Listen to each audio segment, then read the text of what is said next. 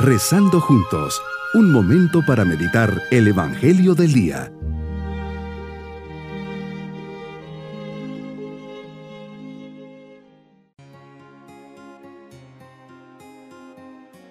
Les saludo en este día miércoles de la 34 semana del tiempo ordinario. En este día preparamos nuestro corazón para nuestra meditación. Señor, hoy quiero contemplar tu grandeza. Me basta pensar por un momento en la maravilla que esconde una montaña, en la variedad de sus colores y de sus plantas. Me sorprende el mar que dentro de sí oculta tantas maravillas, en la variedad de sus especies. Veo en fin mi vida cada segundo marcado por tu mirada de padre y de amigo, cada segundo un regalo. Hoy te agradezco y te bendigo por todo lo que soy y por todo lo que tengo.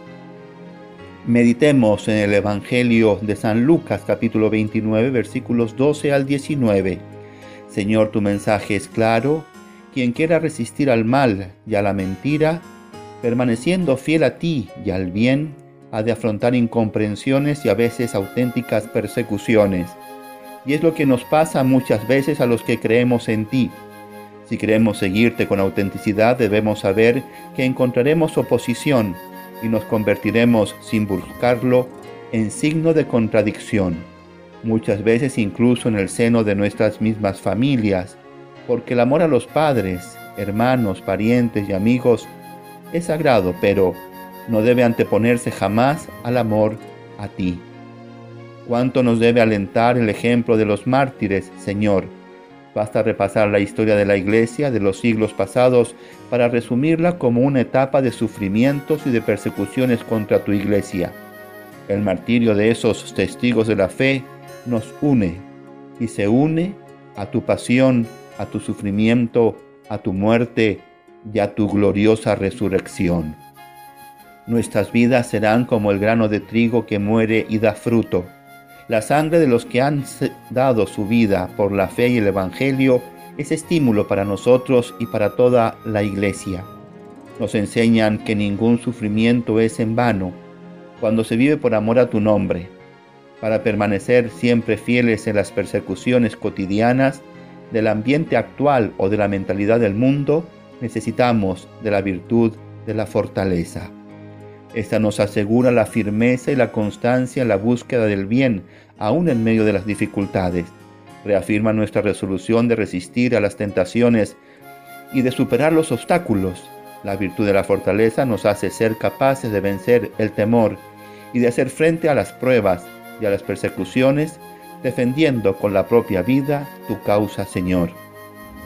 En medio de persecuciones e incomprensiones, cansancios y fatigas, por estar en el mundo y ser signos de contradicción, invitas y exiges del cristiano una fuerte dosis de amor, fe, paciencia y fortaleza.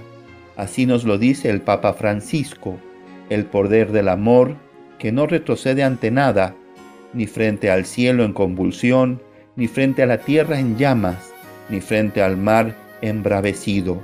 Dios es más fuerte que cualquier otra cosa esta convicción da al creyente serenidad, valor y fuerza para perseverar en el bien frente a las peores adversidades.